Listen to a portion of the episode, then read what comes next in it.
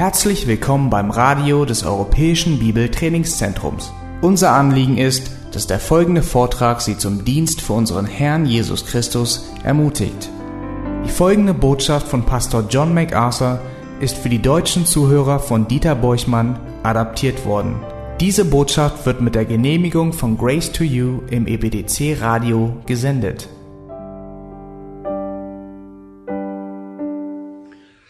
Und es ist offensichtlich, dass der Dienst für Gott vollkommen vom Wort des lebendigen Gottes abhängig ist, von der Bibel.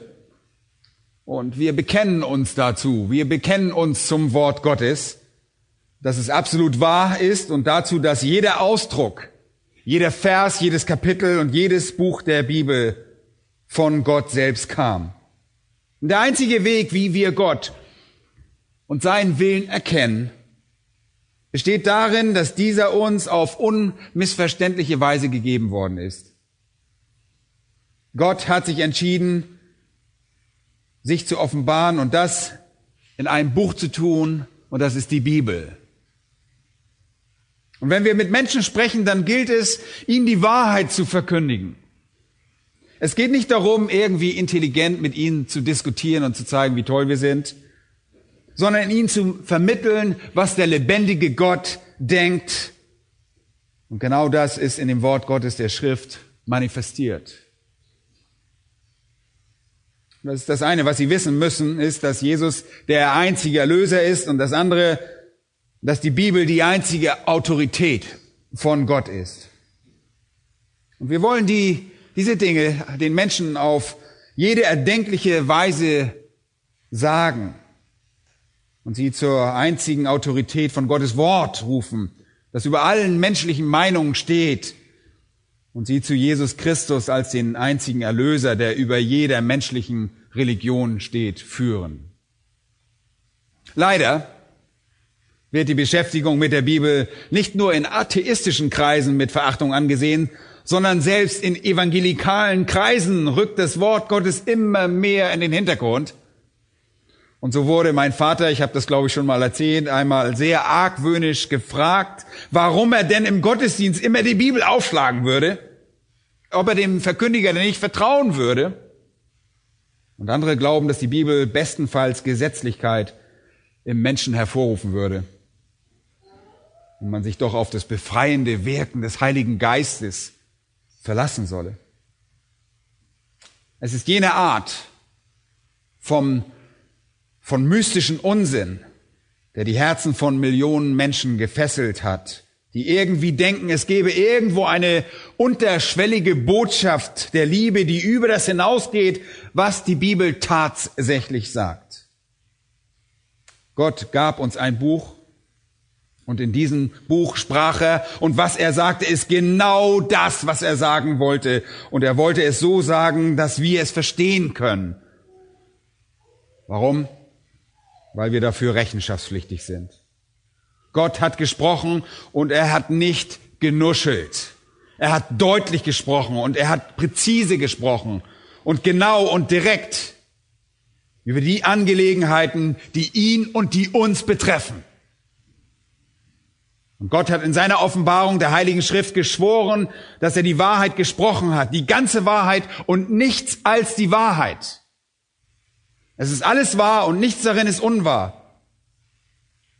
Und das ist auch genau die Wahrheit, die Gott uns offenbaren wollte. Den Rest werden wir in der Ewigkeit erfahren. Und die Bibel allein ist, die wahr, ist das wahre Wort, das einzig wahren Gottes, der sich nicht widerspricht, der keine anderen Bücher schreibt, die andere Dinge behaupten und dem widersprechen, was in diesem Buch gesagt worden ist. Es gibt nur einen Gott und er hat in einem einzigen Buch gesprochen. Alle anderen angeblichen Offenbarungen Gottes sind nicht von Gott. Sie sind Hirngespinste der Menschen, größtenteils von dämonisch inspirierten Menschen. Vom Koran, zum Beispiel den Schriften von Mary Baker, Eddie Patterson, Glover Fry, ein Buch der Mormonen, Joseph Smith oder Ellen Goldwhite, die Schriften von Ellen Goldwhite, bis hin zu all den Ehelehren, allen Sehern und allen Kultanhängern, all den religiösen Gurus, allen religiösen Führern, allen Religionen der Welt, all das ist eine Täuschung, ein menschliches und dämonisches Fantasiegespinst. Das ist alles falsch. Gott hat gesprochen und er hat es in einem einzigen Buch getan. Und dieses Buch ist die Bibel. Und das vereinfacht die Angelegenheit. Es ist nicht kompliziert, die Frage der Religion zu lösen. Und die meisten Menschen denken, Religion sei etwas so extrem komplexes, so extrem kompliziert, die Frage der Religion zu lösen, weil es so viele miteinander konkurrierende Systeme gibt und Religion gibt. Und heutzutage herrscht der Gedanke vor, dass man alle toleriert und jedem gestattet, seine eigene Religion anzunehmen, weil schließlich alle ihre Anhänger ja irgend sowieso irgendwie in denselben Himmel landen, egal wie man das angeht. Aber Leute, die Bibel behauptet genau das Gegenteil, dass nämlich alles, was der Bibel widerspricht, alles, was eine konkurrierende Quelle der Offenbarung der Bibel ist, nicht von Gott kommt. Wenn es nicht in den 66 Büchern der Bibel enthalten ist, ist es nicht das Wort Gottes. Wenn es nicht in den 66 Büchern der Bibel ist, hat Gott es nicht gesagt. Gott hat das, was er gesagt hat, für alle Generationen der Menschheit eben in diesem einen Buch festgehalten. In zwei Teilen, das Alte und das Neue Testament, 66 spezifische Bücher von etwas mehr als 40 Autoren über einen Zeitraum von 1500 Jahren geschrieben. Der Heilige Geist hat alles verfasst, hat alles zusammengestellt in dem, was wir als die Bibel kennen. Und sie ist als die einzige göttliche Autorität zu Gottes Wort etabliert. Und aus diesem Grund besteht die einzige Pflicht des Menschen darin, diesem Buch gehorsam zu sein. Das ist die Reaktion auf dieses eine Buch und auf das, was Gott laut diesem Buch von uns verlangt, die das ewige Schicksal von Menschen, eines jeden Menschen bestimmt. Nichts sonst bestimmt das. Nichts anderes. Was ein Mensch mit der Bibel tut, bestimmt sein Ziel. Himmel oder Hölle.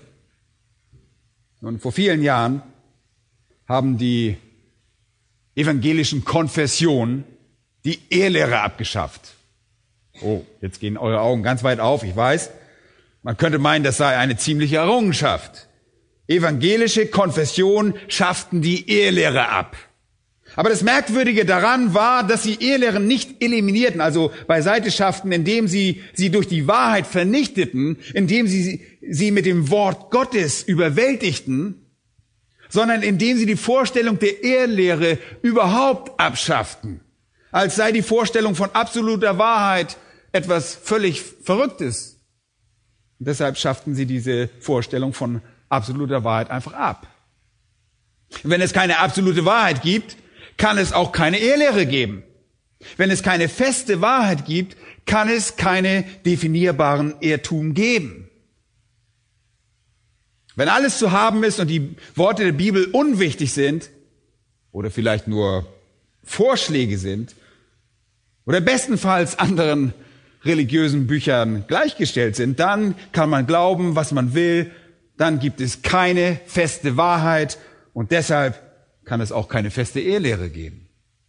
Also merzen sie die Ehelehre aus, indem sie das Konzept der Wahrheit einfach abschafften. Und jetzt ist für liberale Protestanten der alten Schule alles akzeptabel. Alles. Und deshalb ist in der ökumenischen Bewegung heute auch alles drin. Ihr könnt dort in den Pool des religiösen Wehrwahrs eintauchen. Das hat die Förderung der sogenannten Toleranz bewirkt. Heute gibt es eine neue Form des Inklusivismus. Selbst beim Evangelikalismus eine neue Form des Inklusivismus. Alles wird eingeschlossen, eine neue Form, die droht, die Wahrheit völlig auszumerzen und dadurch jede Klassifizierung von irgendwelchen Fehlern auszumerzen und dadurch alles einzutrüben. Wir Lieben, die einzige Hoffnung inmitten von all dem besteht darin, zu Gottes Wort zurückzukehren.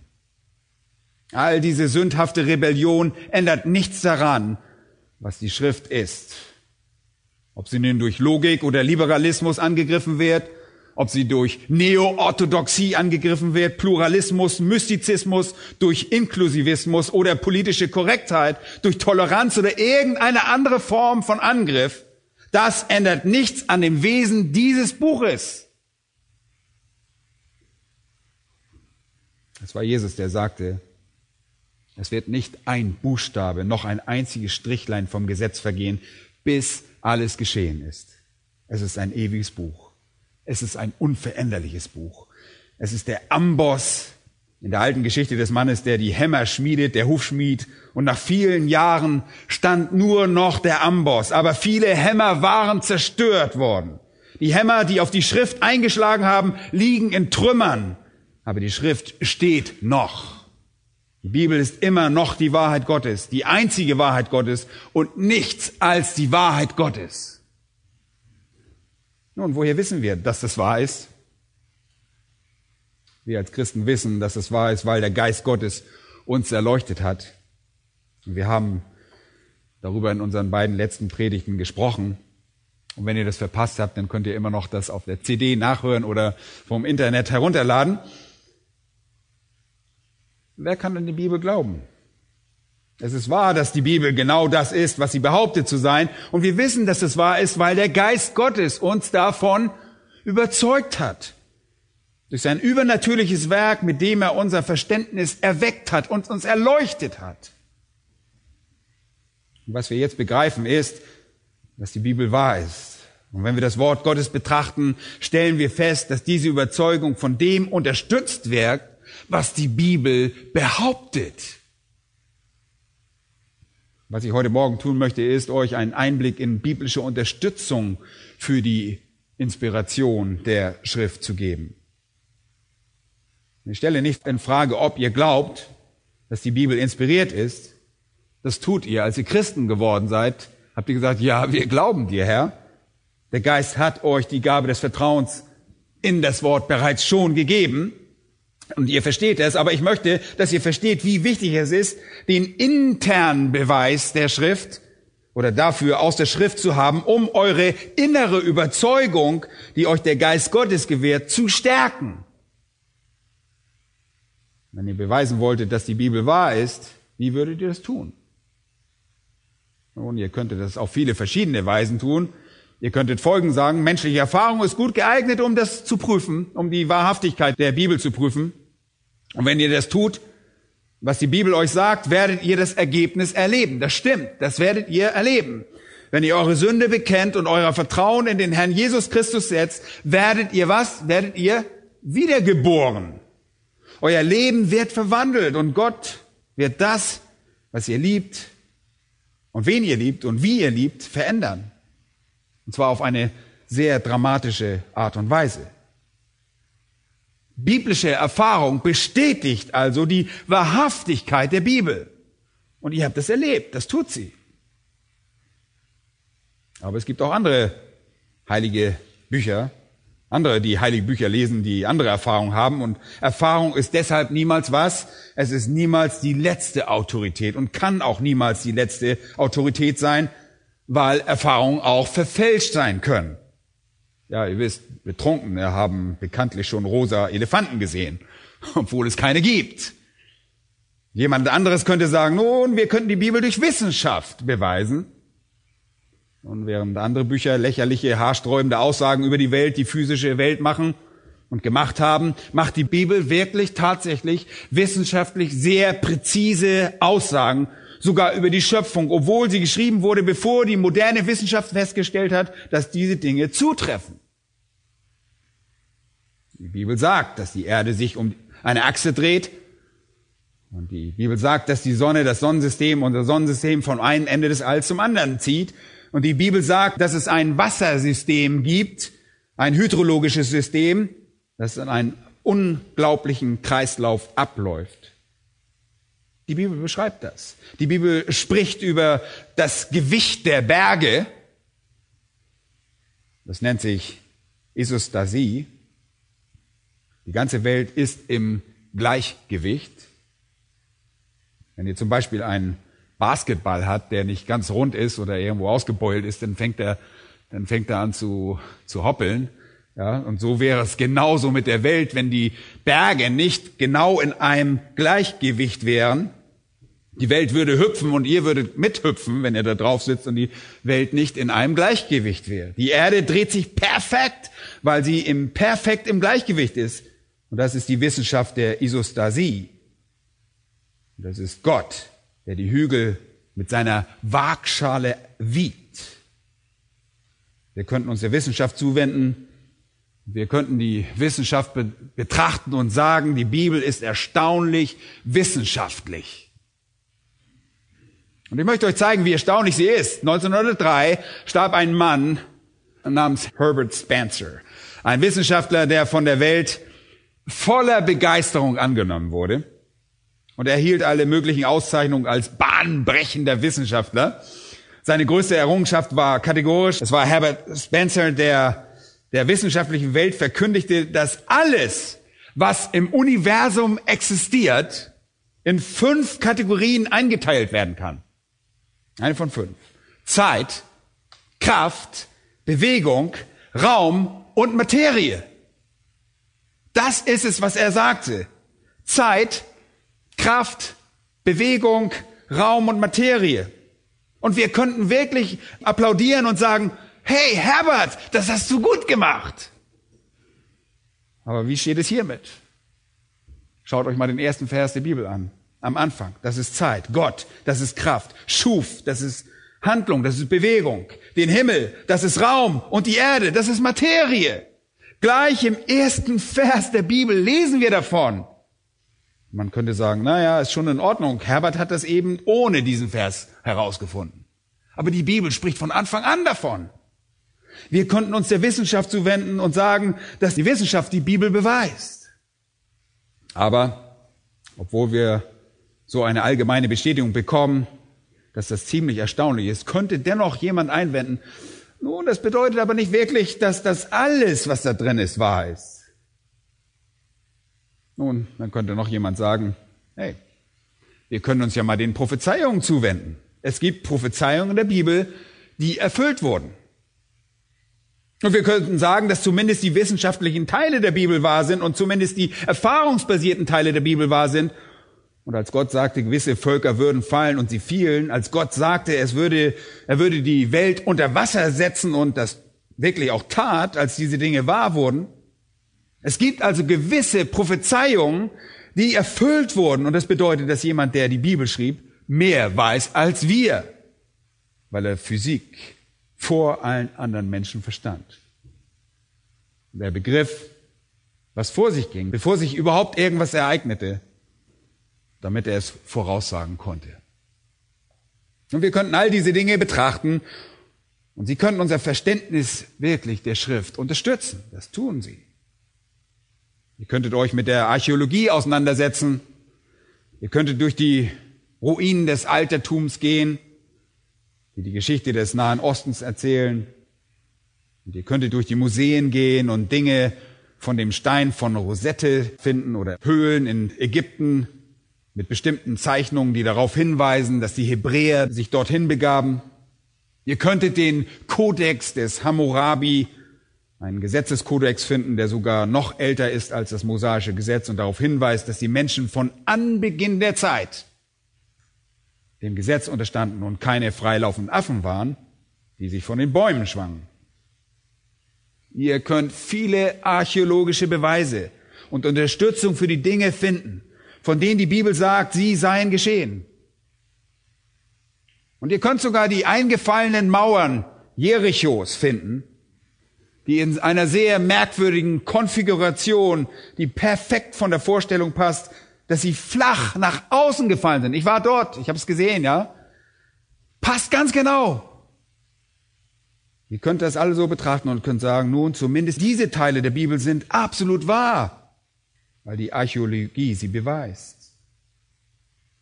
Wir haben in der Bibel nie etwas gefunden, was wissenschaftlich nicht korrekt ist. Wir haben in der Bibel nie etwas gefunden, was historisch nicht korrekt ist. Und die Wissenschaft bestätigt alles, absolut alles, was die Bibel sagt. Und vielleicht fragt der eine oder andere, naja, wie ist es denn mit dem Tag, von dem es heißt, die Sonne habe stillgestanden? Nun, natürlich hat die Sonne nicht stillgestanden. Zumindest nach unseren jetzigen Erkenntnissen der Wissenschaft ist es nicht der Fall gewesen. Die Erde hörte auf, sich zu drehen. Aber aus der Perspektive der Menschen, äh, der hier steht, stand die Sonne still. Und das ist eine Angelegenheit der Wahrnehmung. Ja, als ihr heute Morgen früh aufgestanden habt, es war zwar vernebelt, aber ihr rausgeschaut habt, habt ihr nicht gesagt, ach, was für eine wunderbare Erdumdrehung. Nein. Das war die Erde, die sich gedreht hat. Die Sonne hat sich unserer Erkenntnis nach nicht in die Richtung bewegt, in der ihr es gedacht habt. Die Erde hat sich bewegt. Aber aus unserer Wahrnehmung sagt ihr, es ist ein Sonnenaufgang oder ein Sonnenuntergang. Es gibt also derartige Dinge in der Bibel, aber Leute, nichts in der Bibel widerspricht der Wissenschaft und nichts in der Bibel widerspricht der Geschichte und nichts widerspricht der Verheißung, die Gott gegeben hat.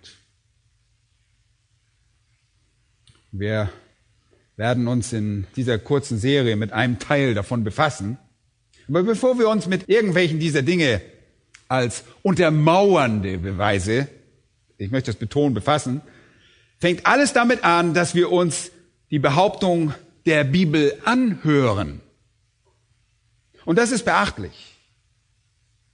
Und ich möchte euch nur zwei Worte geben, über die ihr nachdenken sollt. Und das sind die Worte unfehlbar und irrtumslos. Die Bibel ist unfehlbar und irrtumslos.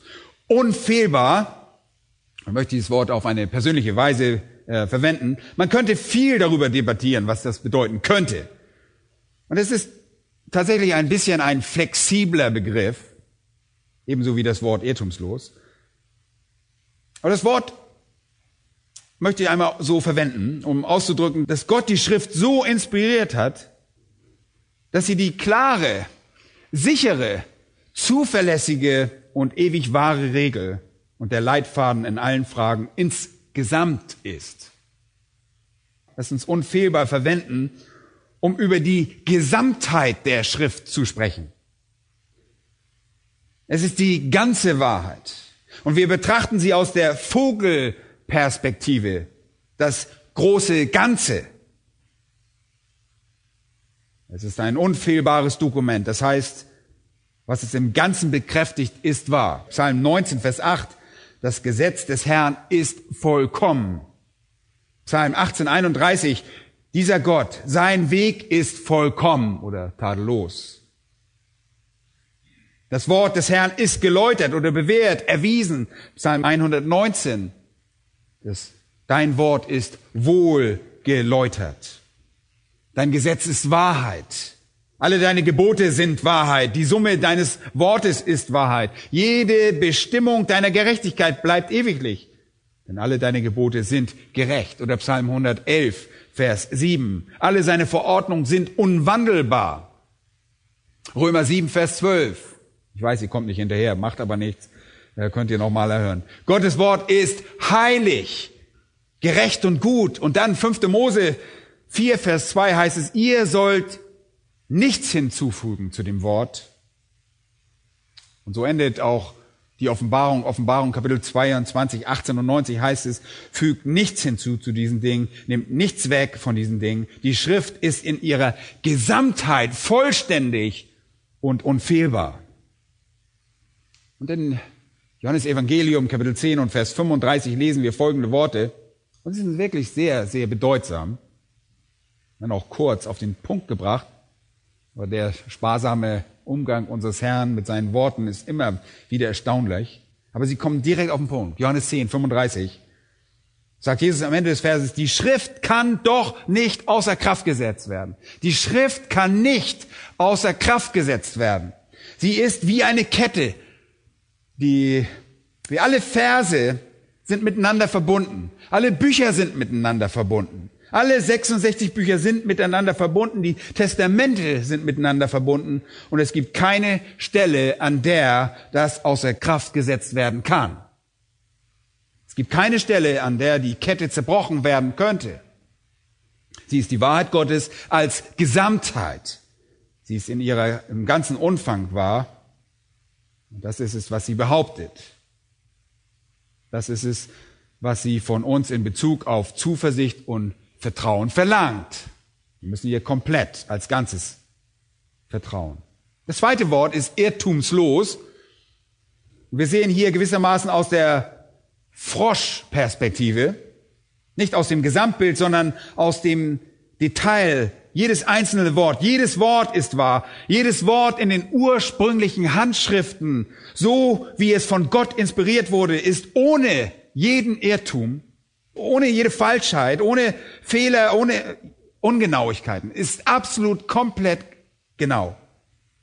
Die gesamte Wahrheit der Botschaft des Wortes wird also dadurch geschützt, dass jedes Wort ein wahres Wort von Gott ist. Die Bibel ist also vollkommen wahr, weil sie in jedem einzelnen Teil wahr ist. Sie ist die ganze Wahrheit und nichts als die Wahrheit. In Sprüche 30, Vers 5 und 6 enthalten wir ein Bekenntnis Gottes in seinen eigenen Worten über sein Wort. Und da steht, alle Reden Gottes sind geläutert. Alle Reden Gottes sind geläutert. Jedes Wort. Psalm 12, Vers 7.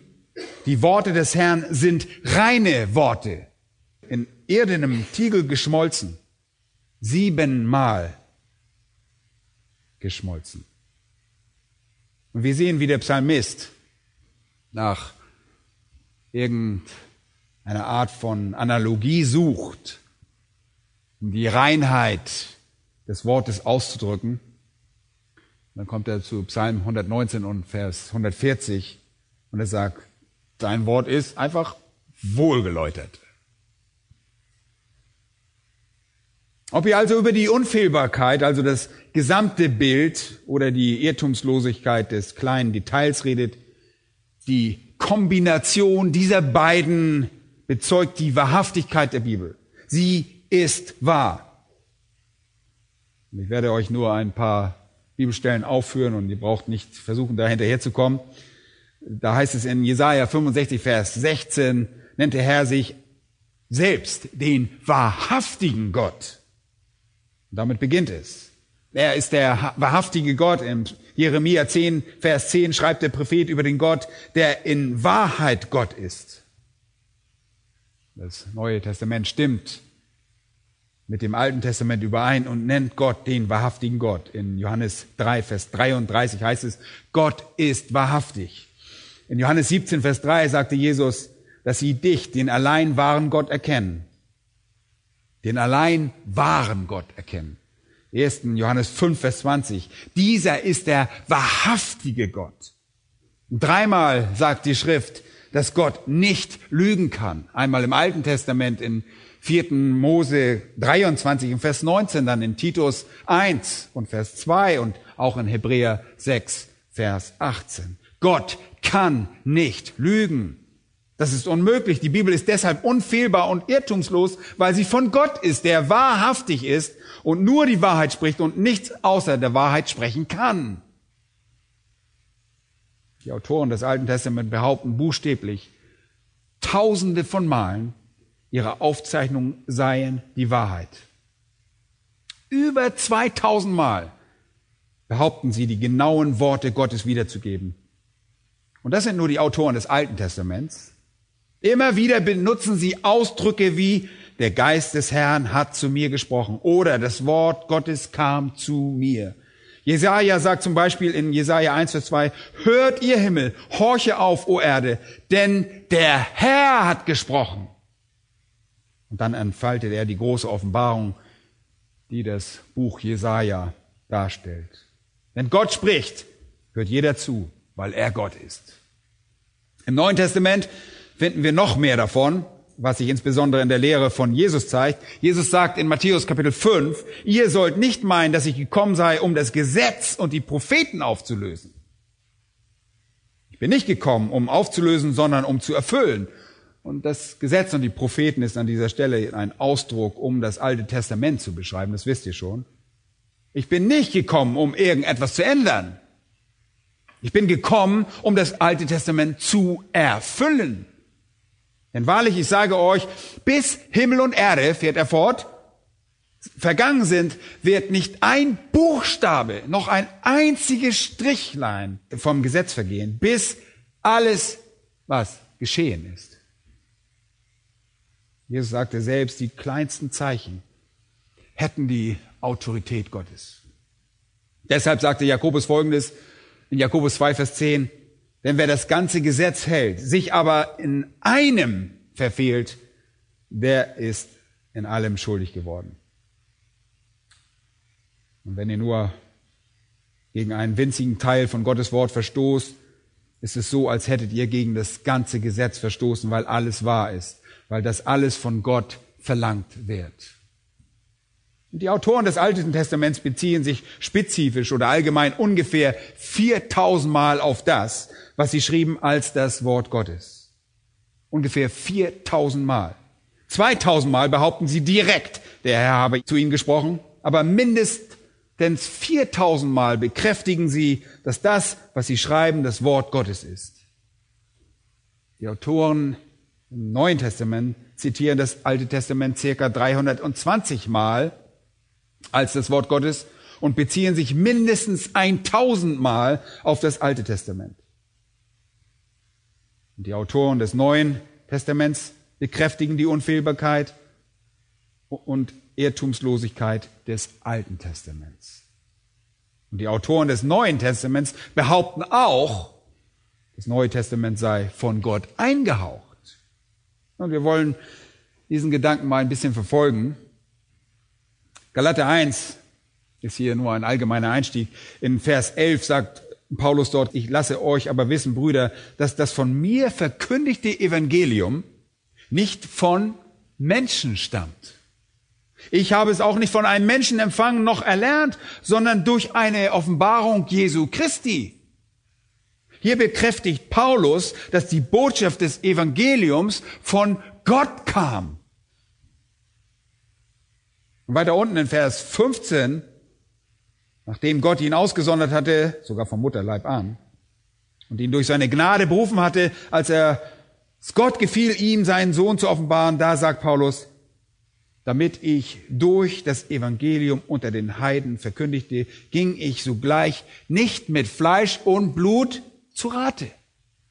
Er hat also nicht Menschen gefragt, er empfing seine Botschaft und seinen Auftrag direkt von Gott und ging los. Wir wissen, dass dies einzigartig ist für den Apostel Paulus, aber es ist eine gewisse Art von Vorbild dafür, wie Gott im Alten Testament direkt zu den Propheten und typisch für das, was auch im Alten Testament stattgefunden hat, dass nämlich die äh, Propheten des Alten Testaments auch so geredet haben. Er spricht also zu Paulus, der einer der Apostel bist und einer der Autoren des Neuen Testaments. In Galater 4 zitiert Paulus dann aus 1. Mose. Und das ist sehr erstaunlich. Er zitiert 1. Mose und was sagt er in Vers 30? Was aber sagt die Schrift, sagt er. Er bezieht sich auf die Schrift. Treibe die Magd hinaus und ihren Sohn, denn der Sohn der Magd soll nicht erben mit dem Sohn der Freien. Und das stammt aus 1. Mose 21, Vers 10 und Vers 12. Paulus zitiert das Alte Testament und nennt es die Schrift. Er nennt es die Schrift. Und wenn ihr jetzt einmal zu äh, Römer Kapitel 4 geht und da mal kurz aufschlagt, Römer Kapitel 4, werdet ihr einen anderen derartigen Verweis ganz am Anfang finden, in Vers 3 des Kapitels. Römer 4, 3. Denn was sagt die Schrift, fragt Paulus. Abraham aber glaubte Gott und das wurde ihm als Gerechtigkeit angerechnet. Und jetzt zitiert er 1. Mose 15, Vers 6. Er zitiert aus dem ersten Buch als Schrift. Er weiß, dass es von Gott verfasst wurde. Er weiß, dass Jesus gesagt hat, die Schrift könne nicht außer Kraft gesetzt werden. Und so wird durch den inspirierten Autor im Neuen Testament, den Apostel Paulus, bekräftigt, dass das Alte Testament die Schrift ist. Und lass uns ein wenig weiter verfolgen in 1. Timotheus. 1. Timotheus Kapitel 5. Und in diesem Kapitel finden wir, finden sich in Vers 18 zwei Zitate wieder. Und der Vergleich hier ist sehr interessant. Das erste ist in Vers 18 lautet, denn die Schrift sagt, du sollst dem Ochsen nicht das Maul verbinden, wenn er drischt. Hey, das sagt die Schrift tatsächlich. Das stammt aus 5. Mose 25,4. Es bedeutet einfach, füttere dein für dich arbeitendes Tier. Aber die Analogie dazu, die Anwendung dieser Schriftstelle ist, dass man sich um die Leute kümmert, die einem dienen. Es ist eine Art sprichwörtliche Aussage. Wenn ihr wollt, dass der Ochse seine Arbeit verrichtet, füttert ihr ihn. Und wenn ihr erwartet, dass Menschen das tun, was ihr von ihnen wollt, dann kümmert ihr euch um sie. Und das ist der Gedanke hier. Aber er sagt, die Schrift sage das. Das ist der Punkt. Die Schrift sage das und er zitiert 5. Mose 25, Vers 4. Und, hier ist der wichtige Teil in Vers 18, und die Schrift sagt auch, der Arbeiter ist seines Lohnes wert. Wo steht das denn in der Schrift? Leute, ihr könnt das Alte Testament durchsuchen und ihr werdet darauf feststellen, das steht gar nicht im Alten Testament. Wo steht das? Das hat Jesus gesagt, genau, in Lukas 10 und Vers 7, wo Jesus Folgendes sagte, der Arbeiter ist seines Lohnes wert. Was Mose also in dem fünften Buch schreibt, gehört zur Schrift und was Lukas in seinem Evangelium schrieb, gehört ebenfalls zur Schrift. Das ist der Punkt. Hier habt ihr also das Zeugnis eines Autors des Neuen Testaments, sowohl für das Alte Testament als auch für das Neue Testament als zur Schrift zugehörig. Er bestätigt das. Paulus nennt die Aufzeichnung von Lukas die Schrift. Schaut mal 2. Petrus 3. 2. Petrus 3 und die Verse 15 und 16. Das sind zwei interessante Verse. Vers 15 und 16. Hier wird auf unseren geliebten Paul, Bruder Paulus verwiesen, der euch geschrieben hat nach der ihm gegebenen Weisheit. Er schrieb über die Langmut unseres Herrn, die zur Errettung führt, wie es am Anfang von Vers 15 heißt. Und dann bezieht sich Petrus auf unserem geliebten Bruder Paulus. Er hat euch geschrieben nach der ihm gegebenen Weisheit, so wie auch in allen Briefen. Jetzt ist er übergegangen von einer spezifischen Brief an eine spezifische Gruppe zu allen paulinischen Briefen, also diesen 13 Episteln von Paulus. Und er sagt, so wie auch in allen Briefen, wo er von diesen Dingen spricht, also Paulus, in ihnen ist manches schwer zu verstehen, was die Unwissenden und Ungefestigen verdrehen, wie auch die übrigen was? Schriften. Könnt ihr folgen? Was sagt Petrus? Er sagt hier über, äh, sie sind Teil der Schriften ebenso wie der Rest der Schrift. Das ist, was er sagt. Er sagt das über, über die Briefe des Paulus. Sie sind Teil der Schriften ebenso wie der Rest der Schrift. Wir sehen, dass der führende Autor der Episteln ein Schreiber der Evangelium bestätigt. Paulus bezeichnet die Aufzeichnung von Lukas, nämlich die Schrift. Und so macht das Petrus hier genauso mit den Episteln von Paulus und nennt die Aufzeichnung von Paulus Schrift. Das ist der Punkt. Alle seine Briefe gehören sogar zur Schrift. Ihr schlagt einmal Judas Vers 17, es gibt nur ein Kapitel, also Vers 17 auf. Ihr aber Geliebte,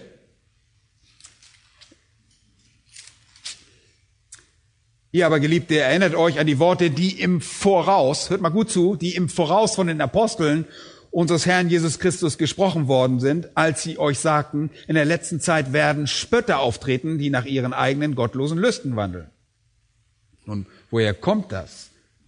Aus 2. Petrus 3.2, damit ihr an die Worte gedenkt, die euch der Herr und Retter durch die Apostel aufgetragen hat.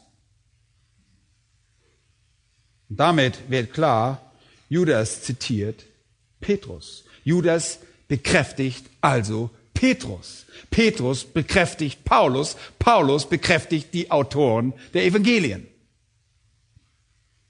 Der Text der Schrift weicht in dieser Frage, in dieser Wahrheitsfrage nicht aus. Es wird nicht viel Trara darum gemacht, es ist einfach auf wunderbare, fast stille Weise da, weil es so eine einfache und offensichtliche Realität ist. Es muss nicht aufgeblasen werden, als ob wir etwas beweisen müssten.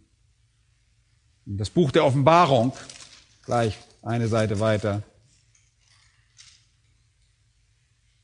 spricht in Kapitel 1, Vers 3 von der Segnung die demjenigen gilt, der die Worte der Weissagung liest, sie hört und bewahrt nach dem, was darin geschrieben ist. Und dann Vers 1 liest folgendes, Offenbarung Jesu Christi, die ihm Gott gegeben hat, um seinen Sklaven zu zeigen, was rasch geschehen soll. Und er hat sie bekannt gemacht durch seinen Engel, seinem Sklaven Johannes gesandt.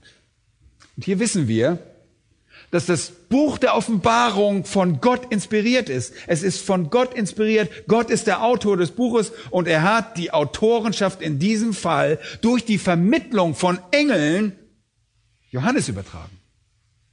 Okay?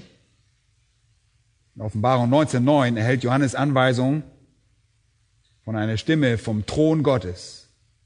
Da heißt es, und er sprach zu mir, schreibe, glückselig sind die, welche zum Hochzeitsmahl des Lammes berufen sind. Und er sprach zu mir, das sind die, was, die wahrhaftigen Worte Gottes. In Offenbarung 21.5 bekommen wir eine Vorausschau auf den neuen Himmel und die neue Erde. Und der auf den Thron saß, sprach, siehe, ich mache alles neu. Und er sprach zu mir, schreibe, denn diese Worte sind wahrhaftig und gewiss. Kapitel 22, Vers 6, und er sprach zu mir, diese Worte sind gewiss und wahrhaftig. Und der Herr, der Gott der heiligen Propheten, hat seinen Engel gesandt, um seinen Sklaven zu zeigen, was rasch geschehen soll. Von den fünf Büchern Mose, vom Autor des Neuen Testaments, der erste Mose als Schrift zitiert, bis hin zur Offenbarung, als das wahrhaftige Wort Gottes, besagt die allumspannende Realität des internen Zeugnisses der Autoren der Schrift, dass sie ohne Zweifel die Worte Gottes schrieben. Und das ist wirklich ein mächtiges internes Zeugnis für die Schrift als Gotteswort. Aber es gibt noch ein anderes Zeugnis, für das wir uns noch ein wenig Zeit nehmen wollen. Und das ist das Zeugnis von Jesus selbst. Es ist sehr wichtig zu wissen, welche Auffassung Jesus von der Schrift hatte, oder? Ist es euch das wichtig, das zu wissen? Mir ja. Ich möchte wissen, was Jesus von der Schrift hält. Jesus ist derjenige, der in Johannes 10, 35 sagte, die Schrift kann nicht außer Kraft gesetzt werden.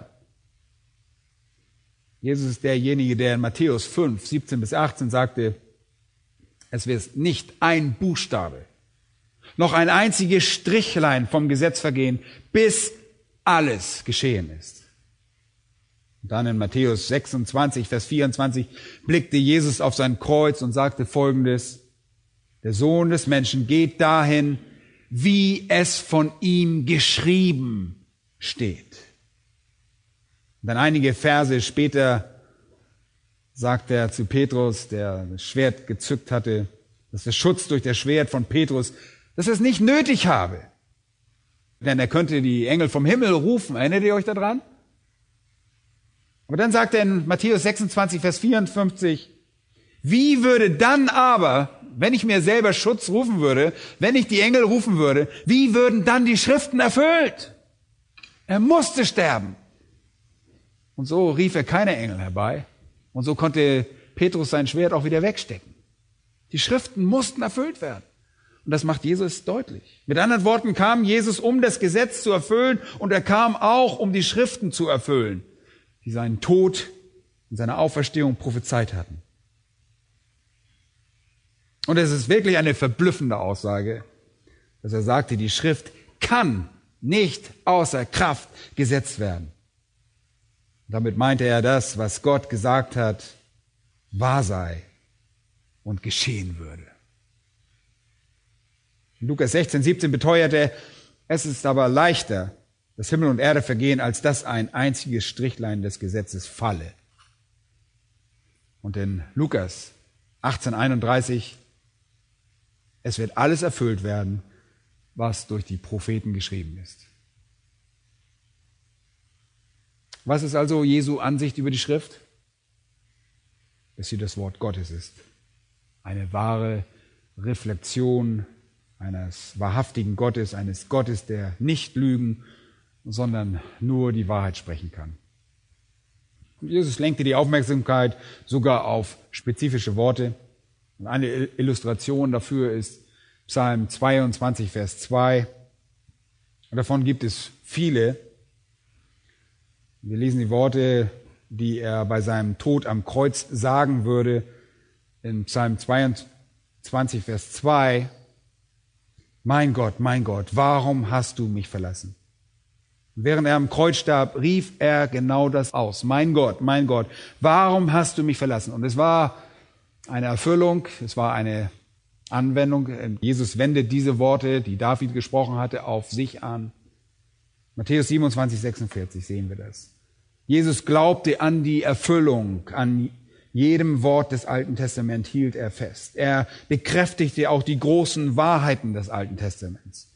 Er bestätigte die Schöpfung von Adam und Eva. Er bestätigte, dass es eine echte Schöpfung war und sie echte Personen waren. Adam und Eva waren echte Personen. Sie waren nicht fiktiv. Er sagte in Matthäus 19, 4 und 5, habt ihr nicht gelesen, dass der Schöpfer sie am Anfang als Mann und Frau geschaffen hat? Mensch, das müsst ihr doch wissen.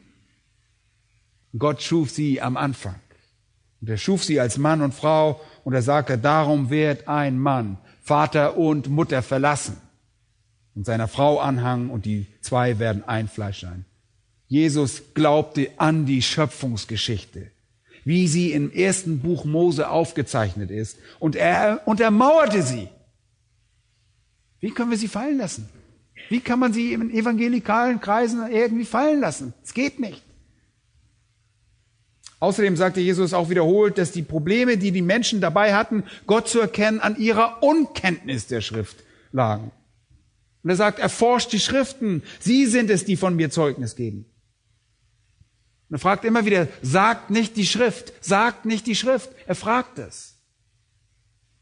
Und das zeigt Jesus sehr klar auf, was er davon hält. Leute, ihr habt also die Wahl. Ihr habt die Wahl. Um das Zeugnis von Jesus zusammenzuweisen, werde ich euch ein paar Optionen zur Auswahl geben. Ihr könnt wählen. Eine dieser drei muss wahr sein. Erstens, dass es keine Fehler im Alten Testament gibt, weil Jesus lehrte, dass die Schrift nicht außer Kraft gesetzt werden kann. Das könnt ihr wählen. Zweitens, die zweite Option ist, dass es Fehler gibt, Jesus aber davon nichts wusste.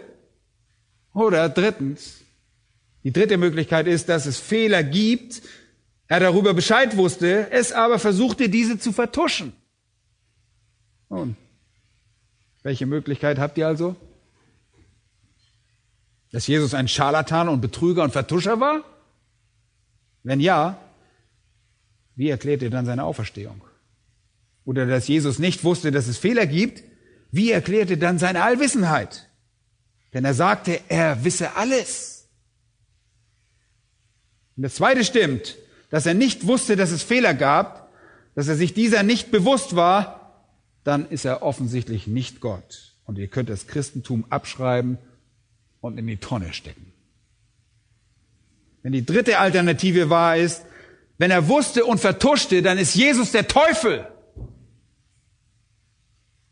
Wenn ihr an die Gottheit Jesu glauben wollt, habt ihr keine andere Wahl, als eine unfehlbare und eine irrtumslose Schrift zu glauben. Denn genau das tat Jesus auch. Und das führt uns zu der Frage, wie sollen wir verstehen, wie Gott die Schrift schrieb? Interessiert euch das? Sagt ja, gut, ich sehe euch das an, aber da müsst ihr in zwei Wochen wiederkommen. Da machen wir in zwei Wochen weiter. Lass mich mit folgenden Worten abschließen. Da die Bibel göttlicher Wahrheit ist, ist sie die Quelle der Glückseligkeit. In Sprüche 8, 34 heißt es wohl dem Menschen, der auf mich hört. Oder in Lukas 11, 28. Glückselig sind vielmehr die, die Gottes Wort hören und es bewahren. Zweitens, die Bibel ist die Quelle der Tugend. Psalm 119. Ich bewahre dein Wort in meinem Herzen, auf dass ich nicht wieder dich sündige. Sie ist die Quelle der Reinheit. Johannes 15.3. Ihr seid rein. Um des Wortes willen. Sie ist die Quelle des Sieges. Durch das Schwert des Geistes erlegen wir den Feind der Lügen und Täuschung. Sie ist die Quelle des Wachstums. 1. Petrus 2,2 besagt, und seid als neugeborene Kindlein begierig nach der unverfälschten Milch des Wortes, damit ihr durch sie heranwachst. Sie ist die Quelle der Kraft. Es ist lebendig und wirksam, das Wort Gottes. Hebräer 4 heißt, stärker als was? Jede andere Waffe. Das ist eigentlich, was da steht. Sie ist die Quelle der Führung. Psalm 119, Vers 105. Dein Wort ist meines Fußes Leuchte und ein Licht auf meinen Weg. Die Bibel ist das mächtigste Buch, weil sie das einzige göttliche Buch ist. Es kann euch in Stücke zerreißen, euch in zwei teilen, aber es kann euch auch wieder zusammenfügen. 1. Petrus 1, so dass ihr nach dem Wort wiedergeboren werdet und es kann euch große Freude bringen. Wie Johannes es sagt, und dies schreiben wir euch, damit eure Freude vollkommen sei. Warum ist die Bibel so mächtig? Warum verwandelt sie unser Leben so sehr? Weil sie nicht das Wort von Menschen ist, sondern wahrhaftig das Wort des lebendigen Gottes. Und beim nächsten Mal werden wir uns damit beschäftigen, wie Gott es durch die große Lehre der Inspiration übermittelt hat. Lasst uns zusammen beten.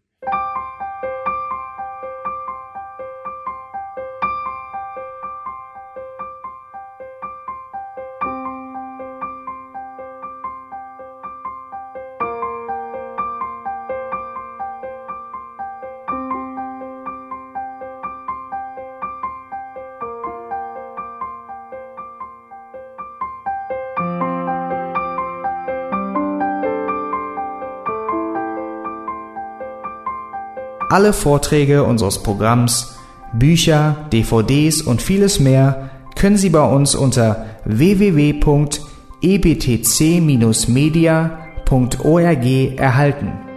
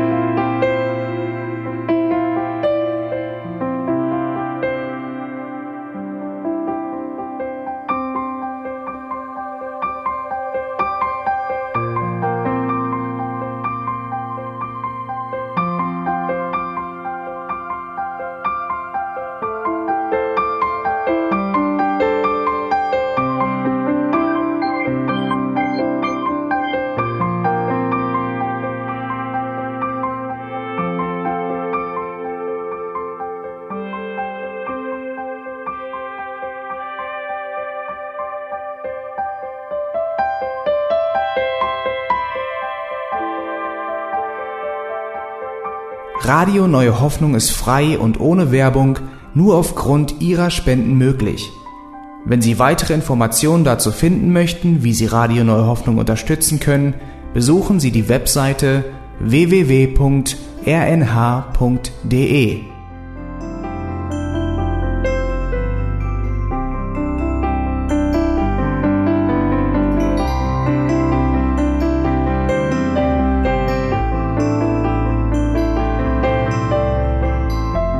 Sendezeiten des EBTC sind Montag, Mittwoch, Freitag und Samstag jeweils von 10 bis 11 Uhr.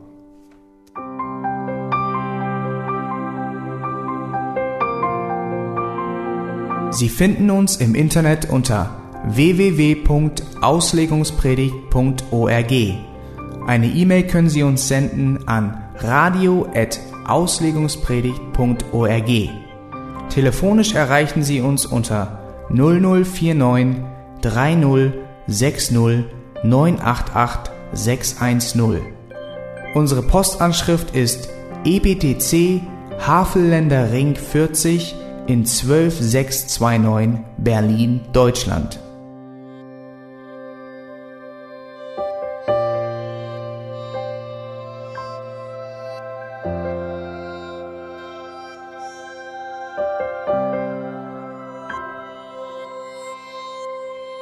Auf Wiedersehen und bis zum nächsten Mal beim EBTC Radio.